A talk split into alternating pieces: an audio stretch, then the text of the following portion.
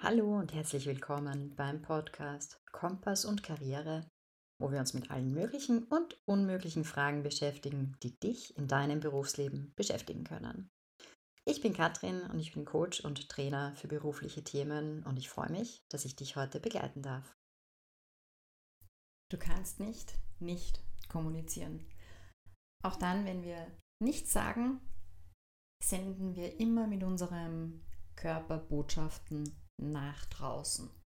Ob da jetzt jemand anderer da ist, der das aufnimmt, der das wahrnimmt, äh, ist noch einmal ein anderes Thema, aber grundsätzlich ähm, sind wir immer in irgendeiner Art und Weise dabei, nach außen zu kommunizieren. Kommunikation an sich ähm, kann aufgeteilt werden in zumindest drei Kategorien. Da ist einerseits mal die verbale Kommunikation, also die Sprache. Gesprochenes Wort oder geschriebenes Wort. Ähm, und das wird dann ergänzt durch die paraverbale Kommunikation, eben beim gesprochenen Wort, beim geschriebenen nicht, da fehlt dieser Teil. Paraverbale Kommunikation ist eben der Tonfall, die Lautstärke, das Tempo, eben wie man etwas sagt. Und dann zusätzlich ergänzend kommt noch die nonverbale Kommunikation dazu. Das ist die Körpersprache, die Mimik, die Gestik, alles, was wir sonst noch dazu haben. Ähm, ein großes Bruchstück oder ein, ein, eine Fehlerquelle in der Kommunikation kann sein, wenn die verbale Kommunikation und die nonverbale und paraverbale Kommunikation nicht zusammenpasst. Also wenn wir jetzt zum Beispiel sagen,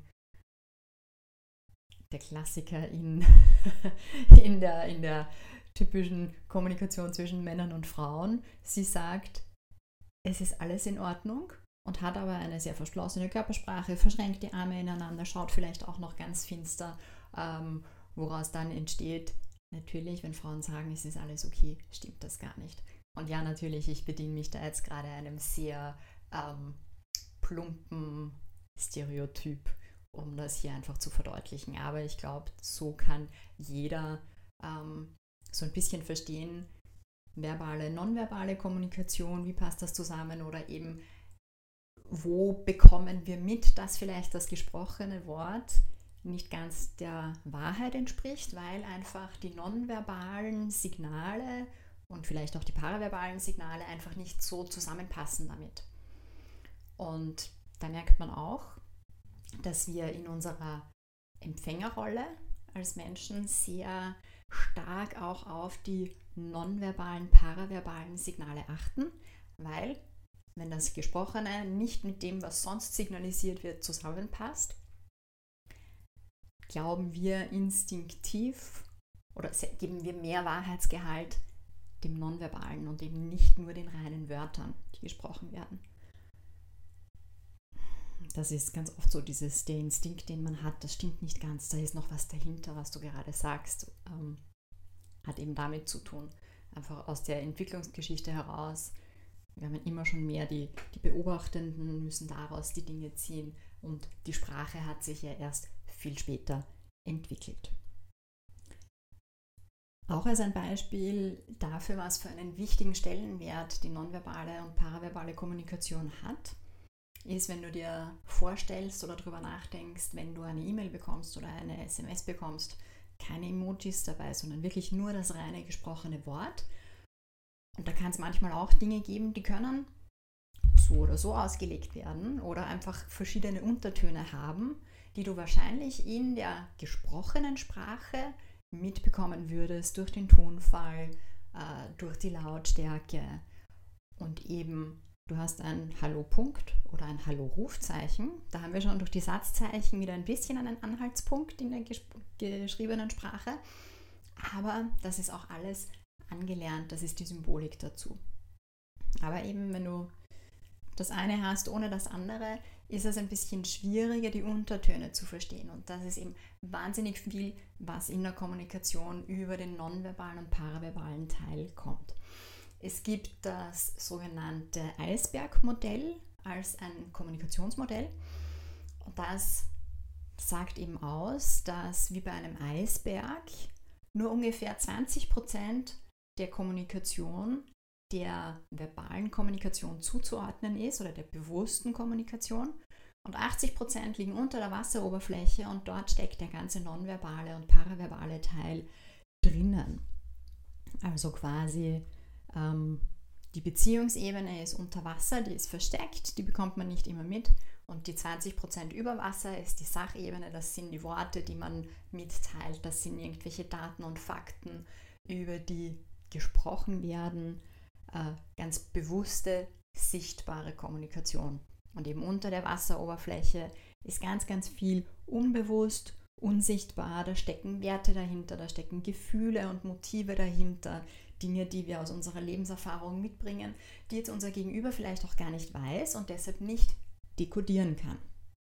Also die Sachebene ist bewusst und sichtbar. Zahlen, Daten, Fakten. Vielleicht auch, wenn du sie formulierst, Gedanken, Gefühle und Wünsche, aber nur dann, wenn du sie wirklich auch formulierst. Und sonst sind sie ganz oft in der unbewussten Kommunikation, in der Beziehungsebene unter der Wasseroberfläche, der riesengroße Teil des Eisbergs, der sich dort verbirgt. Und ein weiteres Prinzip oder Modell, das ein ganz wichtiges Modell ist in der Kommunikation, ähm, ist das Sender- und Empfängerprinzip. Erinnere dich dran, ich habe ganz am Anfang gesagt, ähm, du kannst nicht nicht kommunizieren, sogar wenn du nicht sprichst, sendest du was aus aber es ist vielleicht nicht immer jemand da, der das empfangen kann. So entsteht eben dieses Sender-Empfänger-Prinzip. Und das ist sowohl auf die verbale als auch auf die nonverbale Kommunikation ähm, anzuwenden. Du hast einen Sender, du hast einen Empfänger und dazwischen hast du einen Kanal, ein Kommunikationsmittel. Und das kann die Sprache sein, das kann die Körpersprache sein und eben die Codierung dazu jeweils. Also ich als Sender codiere meine Worte, die Sprache, welche Sprache auch immer ich verwende. Und der Empfänger dekodiert das, was ich sage und versteht es, hoffentlich. Aber ich codiere vielleicht auch meine Gefühle, irgendeine Schwingung, die da im Hintergrund ist, in meiner Körpersprache.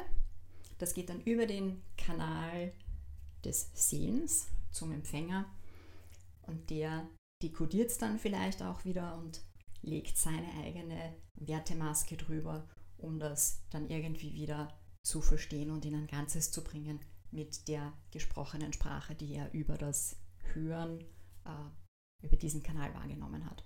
Und da merkt man auch schon wieder, es gibt ganz viele ähm, quasi potenzielle Störungen, warum Kommunikation nicht funktionieren kann oder was ein Problem sein kann. Der Kanal an sich vielleicht.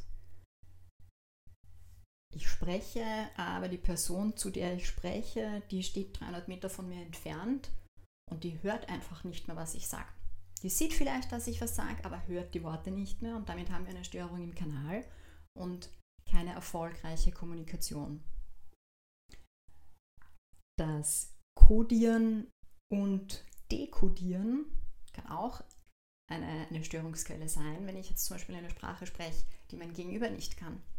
Oder andersrum. Ähm, dann kann die Person mich vielleicht hören, aber sie versteht es nicht. Es fehlt dann beim Dekodieren dann wieder das Wahrnehmen oder das, das Entschlüsseln der Botschaft, weil einfach die Sprache nicht bekannt ist. Also hier haben wir immer für die Kommunikation eigentlich brauchen wir diese zwei Teile. Wir brauchen den Sender und wir brauchen den Empfänger und wir brauchen auch einen Kanal dazwischen, über den die Kommunikation stattfindet. Wenn du dieses Thema vertiefen möchtest oder Unterstützung dabei haben willst, dann freue ich mich auf deine Kontaktaufnahme. In der Beschreibung der heutigen Folge findest du meine Kontaktdaten und auch Infos zu Terminen oder Webinaren, Online-Workshops zu einzelnen Themen.